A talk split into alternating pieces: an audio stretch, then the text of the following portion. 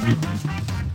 大家好，我是丽芳，这里是王丽芳的亲子观点。每个亲子教养的决策都是个人观点所形塑的。你的个人观点，你的个人思维决定了教养的模式。王丽芳的亲子观点在许多的收听平台都可以听得到。这是我在陪伴孩子们的过程里面的思维整理。你有任何的疑问想要跟我们联系，可以加入我们的粉丝专业，或加入王丽芳的亲子观点 LINE 社群，跟社群里面的父母一起聊天，一起互动，然后一起跟我们呃呃聊八卦也都可以。啊，那你有任何的思维模式，或者是你想要上课的话，可以到我关关破的网页，或者是到王立芳的部落格、关关破的下品网站购买我们的产品哦。那我们接下来聊一件事情哦，就是说我带着工作室的一群小孩在看西岸的 PUA，就是关于你想到的那些 PUA 的过程哦。那我我后来其实每一个人，就是包括这一些他们谈到的 PUA 的这些人，我还是有去找他们的 YouTube，这些都还在。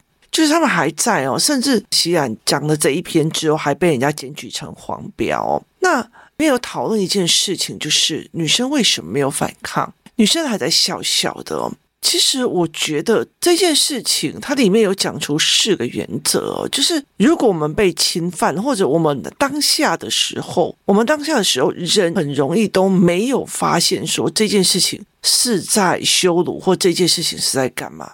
就台湾人哦，对危险性的敏感度非常非常的低。我常常在讲说，台湾人是被宠坏的小孩。就是呢，呃，例如说好了，因为我们有良好的健保系统，它其实可以让你很少的钱就维持的生命。可是中国或者其他国家，像中国，它就会需要很多的钱去维持的生命，然后去做什么？所以他们一定要狼性啊！你今天没有抢到钱，你连自己吃药都没有本事吃了。所以他们势必会狼性，可是我们的所谓的温和有礼啊，干嘛？其实是整个社会环境跟社会思维去做。那我们对人，呃，例如说我们在做生意，我们常常会有很多做生意被骗啊，被好朋友用啊，或干嘛的没有的。可是事实上，其实比中国或者是比印度啊这些国家相对的少，非常非常的多。那尤其在路边哦，就是我们其实可以晚上十一二点走出去哦。可是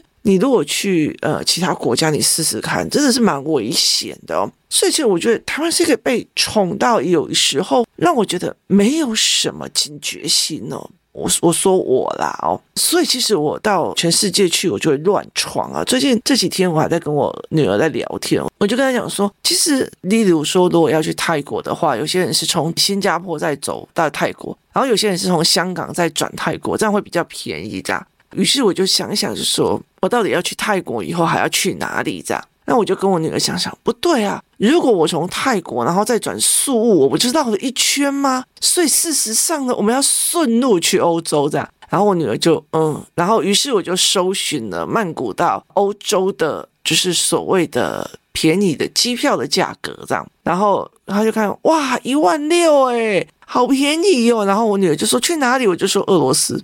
然后他就说去俄罗斯干嘛？看打仗啊！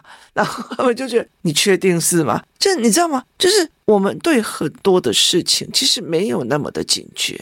我们会教孩子这样很可怕，那样很可怕。包括其实呃，像现在闽北地区的所谓割肾案，就是闽北事件哦。如果可以去 Google 的话，诶，台湾好像 Google 不到。好，那它就会有一些什么叫闽北事件，就是缅甸北部的事件。就是把女生骗走，或者是呃出去当类似 KK 园区这样子的人也蛮多的哦。所以其实我们出国去玩的时候，有很多的人的警觉性是很少的，而且我们从小被教到了要对人温和有礼，甚至我们不会讲不要，就是我们不会讲不要。然后不会讲不喜欢，所谓讲不要跟不喜欢，只有对家人，因为多的小孩会在家里面讲我不要，我不喜欢，我不愿意这样。好，可是出去外面哦，在他同学面前就屁都不敢碰一个，你这个意思吗？这才是一个危险的。为什么他因人设事，而不是因事去判断？很多人就说，可是他在家里不会啊，他在家里不会啊。好。那就代表他因人，因为不同的人而有不同的状况，而不是因为说这件事情不合理，所以怎么样？那他也有一部分就是我在家里我可以都可以说我不喜欢，在外面因为我要得你喜欢，所以我什么事情都要配合，说我喜欢，这才是一个最重要的一个概念跟思维啊。所以你怎么去想这个思考模式的？你怎么去想这种思维模式？那台湾几乎没有呃，我常常为什么在讲？我先从语小孩的语言开始。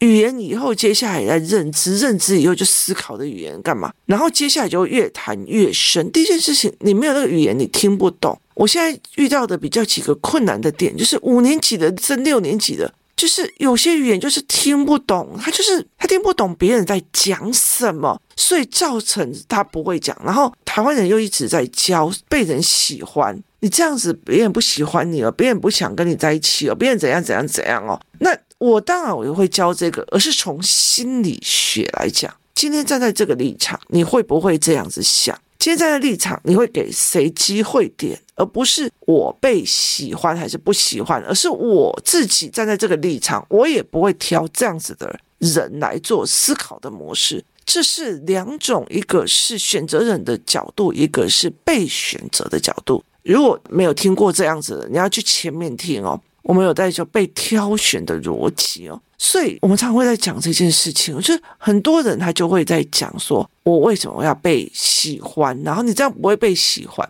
所以锡然在这个影片里面有讲四个可能，就是人的心理，就是我还没有发生到什么事情，或者我正在等反转，等反转这件事情也有等反转的这个概念哦。我觉得呃。台湾人好多人都有，例如说，她常常被她的老公打，她在等有一天她变好，就是我们在等那个剧情的反转，就等那个剧情啊，有一天他会变好。然后呃，这个小孩很任性，我在等有一天长大就会变好。我在这个小孩很贪欢、很傲娇、很任性哈，他们会讲长大就会变好哦。他会有一个在等反转的习惯跟语言习惯，我在等着哪个时候这个人会反转，所以这些人就会想：现在我搞起来怪怪的，可是等一下应该会有反转吧。应该会有别的吧，我并不是真的被不舒服的侵犯吧，所以他没有，所以被侵犯就被侵犯，一巴掌就过去啊。所以最后面就是锡然的这个影片，他讲到最后面，有一个男生在讲一句说：“哦，你长得好漂亮啊，如果你的脸可以放在我的两腿之间就好了。”你知道那个女生马上二话不说，啪一巴掌，这是全程里面反应最快的。第一个反应力你快不快？第二个语文理解能力。跟语言背后思维能力，你反转的快不快？你的判断标准快不快？所以你是不是赶快下定决心去思维，就是很快的汲取这些东西？第三个是就事论事，而不知道我这样子，我生气了，会不会大家不喜欢我？会不会大家觉得我人很暴躁？会不会大家觉得我脾气很差？会不会大家觉得我很难配合？就事论事。的一件事情，最重要就是你要真的要就事论事，不爽你就要讲，不爽你就要过，所以你不能是照这样子的一个逻辑在跑，你不能就觉得说我今天就这样子过了。所以在这整个过程里，你怎么去思维这一件事情，它是一个非常重要的一个概念哦。所以我常常在想说。一个女孩子哦，你真的要把她教到她很听话吗？她真的乖乖的在听话？她真的乖乖的在思维这件事情吗？然后她真的很乖的在做你该做的事情？你告诉她怎么做，她就应该要怎么做？你高兴她怎么说？就应该要怎么说吗？所以其实女生的乖是被教养起来的。那很大的一个原因在于是她没有思维逻辑，她只把乖跟听话、跟有没有听话、跟有没有喜欢摆在事情的重要的前。而且台湾人太温和，我们不得罪人的。我跟你讲，在亲子教育里面哦，有一些人他不愿意在小孩面前当坏人，阿嬷就是的。阿公阿嬷哦，很宠啊，要给他钱啊，要给他红包啊，要给他没要紧啊，吃的糖也没什么。其实从头到尾都是想要当好人的思维，从头到尾都要取悦人的思维，所以你不敢脆饼，就是你不敢去跟人家脆饼，你不敢去跟人家生气。甚至你觉得跟人家生气很没有道理，然后甚至不敢去跟人家断舍离。所以这才是一个非常重要的一个思考模式哦。那你怎么去做这一件事情？那你的小孩他有没有意识到？像我常会在跟他讲说，我在看了这个影片之后，我后来有在想说，找一个时间大女孩们哦，就是比较大的，然后嗯，来教一次什么叫做为什么男生这样想，因为。男生在去把妹的过程里面，他遇到的一个状况是，我不知道女生原来不喜欢这样，我还自以为风流倜傥，所以他会被人家打枪，然后打枪以后他开始丑女。那女生有没有办法去理解男生的思维模式是因为这样建立而成的？所以对他来讲。你不是人，就是比较漂亮的女生走在路上，她不是人，她对他们来讲是一个个 AV 女优，所以这是一个对人的不尊重。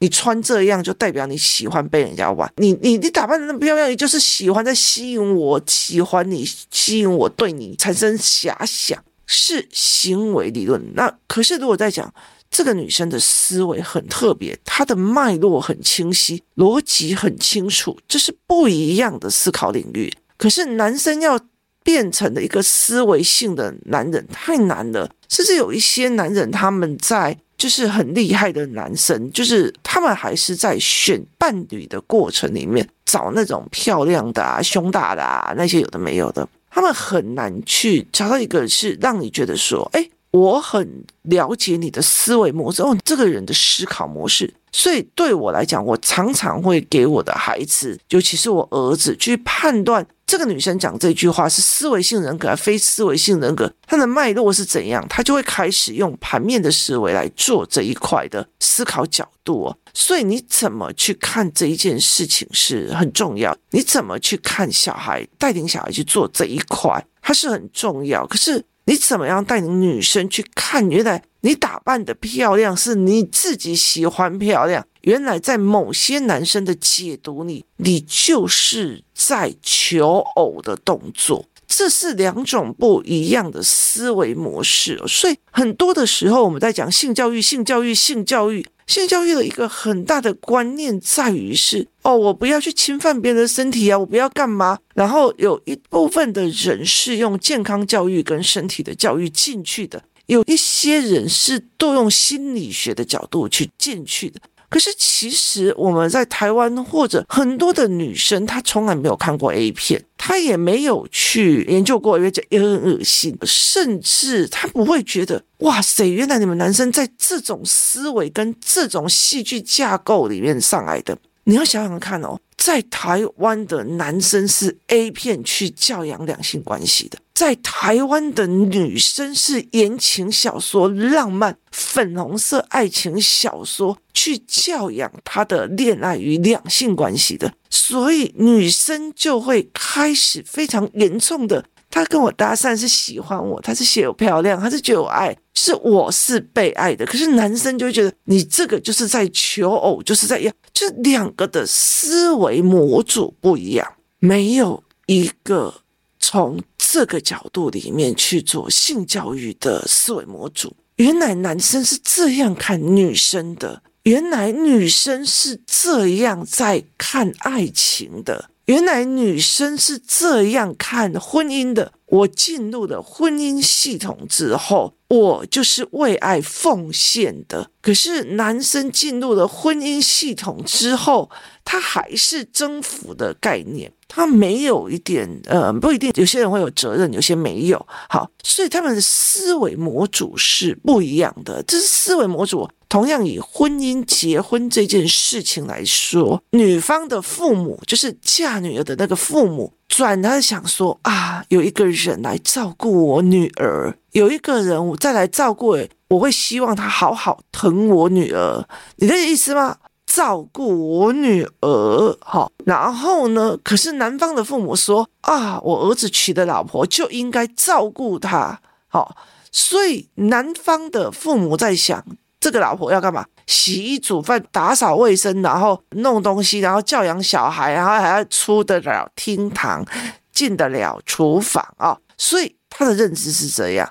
可是男生的认知又是怎样？男生认知是 A 片里面的认知哦。有一些啊，有一些，有一些，有一些，有一些，所以你就是必须要穿的美美的，弄得色色的，然后在床上等我。可是如果没有的，然后就回来到家里就是一个就是一个死老太婆的样子啊，他就会开始不行了。好，为什么？因为他的认知是这个样子，所以我觉得这是一个非常有趣的。然后女生的认知有什么？就在同一个婚姻世界里面，每个人的认知不一样。从两性谈恋爱的关系，女生是谈恋爱还是在想性行为？男生到底是谈恋爱还是在想性行为？我们思维的角度是一样的还是不一样的？我觉得唯有你去在很多的对谈里面去了解女生的思维，或是了解一个人人的思维不一样，你才会去尊重那个人，而不把他觉得这是个物欲或者是一个思维一个干嘛的一个模式哦。所以这才是一个非常重要的一个概念。你怎么去引导这个人，就是小孩去看到别人的思维模式，而不是表面的胸大啊、成绩好啊，然后考到什么学校啊，这不是这一方面，而是他在讲，哎，那个人的思考模式很好。例如说，有一个小孩，他考上大学前来跟我聊的时候，他在讲商业逻辑啊、思维模式啊。可是等到大一之后，然后哦，我们这种好学校的学学生哦，才不屑打工嘞。我们以后有的是钱哦，你就会知道他的思维模式变了，他的思考逻辑变了，就是他的价值观跟认知系统不一样。那个时候，其实我们就会开始在看哦，原来是这样子，在看一个人。所以在这整个过程里面，你怎么去看这一整件事情，就是。这个小孩为什么养成这个认知？这个小孩为什么养成这个认知哦？所以其实我在陪我的女儿看这一部片的时候，我叫她看的是为什么男生会有这个思维。他在讲呃烂呐，你放屁啊！你在讲说什么女生怎样怎样？你放屁好！他为什么会讲出这种话？背后的思维怎么养成的？男生的脑袋为什么养成这样？然后当男生在讲为什么女生不是这样？为什么他们说女生是这样？可是我身边的女生不会是这样。当你有很多的 data 的时候，你就会想：我身边的女生不是这样想，我身边的女生不是这样思考的，我身边的女生不是这样在弄的。所以其实对我来讲，这是一个非常非常的有趣的一个思维。你怎么去做这样的一个思考逻辑跟模式？就是很重要的一个点是，不是用卫教系统来教两性关系，也并不是用什么相互理解的东西来教两性关系，也不是用变态心理学来看两性关系，而是去看原来男生的养成里面是这样，他们的思维模式跟我们不一样；原来女生的思维模式也跟我们不一样。原来女生的思考逻辑也跟我们不一样，去走思维逻辑的这一块啊，所以其实我觉得在很多的概念里面，有些男生呃思维模式是那样，是当他对你发出不太一样的眼神的时候，你就可以直接扒下去了，就是那种色眯眯，然后再再看你那种那种胸部的眼神，就可以直接去扒下去了。所以这是完全不一样的一个思维逻辑哦。那男孩子怎么看女生，女孩子怎么看男生？我记得以前我爸爸在我小时候会呃逼我去喝那个药酒，然后有一段时间他会呃过年的时候逼我喝酒，然后看我头痛跟倒。他说你倒了以后你要看一下，你这样子倒的时候男生怎么看呢？就是你就是一块在餐桌上除夕夜的那一块肉是一样随他吃哦。那个时候我就觉得，这怎么会讲？你知道吗？就是那我们家的那个年夜饭还是那个白斩鸡啊，跟那个那个什么，就是因为你要拜拜嘛，所以是水煮肥肉这样。然后我就觉得为什么要讲成这样？可是其实它让我觉得，我会马上去看别人的眼神是不是不怀好意，别人的眼神是不是这样子在认为的。所以其实我觉得很大的一个概念是。你知道这边有小偷，你才会防着小偷。你知道别人会起贪念的时候，你才会去防人的贪念。你当知道人性的时候，跟人心的时候，你才可以去防人心跟人性。你当你知道说，呃，人怎么想，人家可以去用人怎么想。所以其实像我今天早上在看一个影片哦，一个爸爸在教一个女儿，跟他讲说。你最近要越来越低调，越来越温柔。他问他为什么，他就说因为世道不好，就是中国的经济状况非常的差，然后所以他就跟他讲说，因为世道非常的不好，所以每一个人心里都很大的怨。所以你在炫耀一下的时候，他就会把那个愤怒全部都发在你身上，他搞不好会灭了你，杀了你，或者是你去笑人家或干嘛，会把别人的就是对生活的压力跟不屑都在你身上埋起来。所以其实他在讲的是别人会怎么想的，他是一个思维跟一个想法逻辑。可是，在两性关系里面，或者是我们在讲两性教育里面，我们完完全全没有用这一个角度带领的孩子去看，所以有很多人在跟我讲：“哎，我终于知道我老公为什么会做这个决策，原来他是怎样怎样想的。我现在终于知道谁谁谁会做这么决策，原来他是怎样怎样想的。像我呃，小孩出去新加坡，我就马上冲去找校长说。”为什么你会这样？你是怎么思考的？你是怎么想的？你的逻辑是怎么思辨的？这才是一个非常非常重要的一个概念哦。你怎么想的？然后，所以其实我们会好奇男生怎么想的，他这个缘由又怎么来？我记得我曾经遇到一个大姐，她有一天跟我讲说，她很痛苦、很痛苦的一件事情是。他发现了他的儿子的呃书桌里面有 A，就是 A 书啊。他觉得整个崩盘，因为他觉得我的可爱小男孩怎么会这样？那他在讲这种话，就代表这一个孩子是由这些书去获取他对女性，或者是跟他同年龄有性欲的女性或者荷尔蒙的女性的认知，这才是一个危险的。当妈妈觉得这是很得体的时候，他才是危险的。可是他如果是一个思维跟想法的时候，就完全不一样。我们老实说，我后来就有一天在跟老师说，我就说哦，应该是所有的真的很很厉害的，就是所谓的教育者啊、教育专家，他没有没有看过 A 片吧？所以就就觉得这些男生变态心理学，就好像忽然有一天吃了某个草药，然后就变态了。可事实上不是哦。我觉得那个都是有认知形塑的过程，而当你的孩子如果不会去了解说，原来哦，这些男生会这样，他那眼神不怀好意，他怎么会跑？你听意思吗？他搞不好就是我、哦、这个男生很欣赏我，你看他在欣赏我的美腿，眼神从我的美腿划过两次，一定在喜欢我的美腿，喜欢不喜欢的认知，然后被爱不被爱的认知，可是人家是。把你当成 AV 女优的眼神哦，这这是两个不同的思维逻辑跟认知哦，所以这才是一个非常非常危险的架构哦。那我后来就觉得说，一定要女生聚在一起，好好上一堂课哦，这团体才是有意思的，这才是一个最重要的一个概念哦。所以我们接下来来讲团体的概念。今天谢谢大家收听，我们明天见。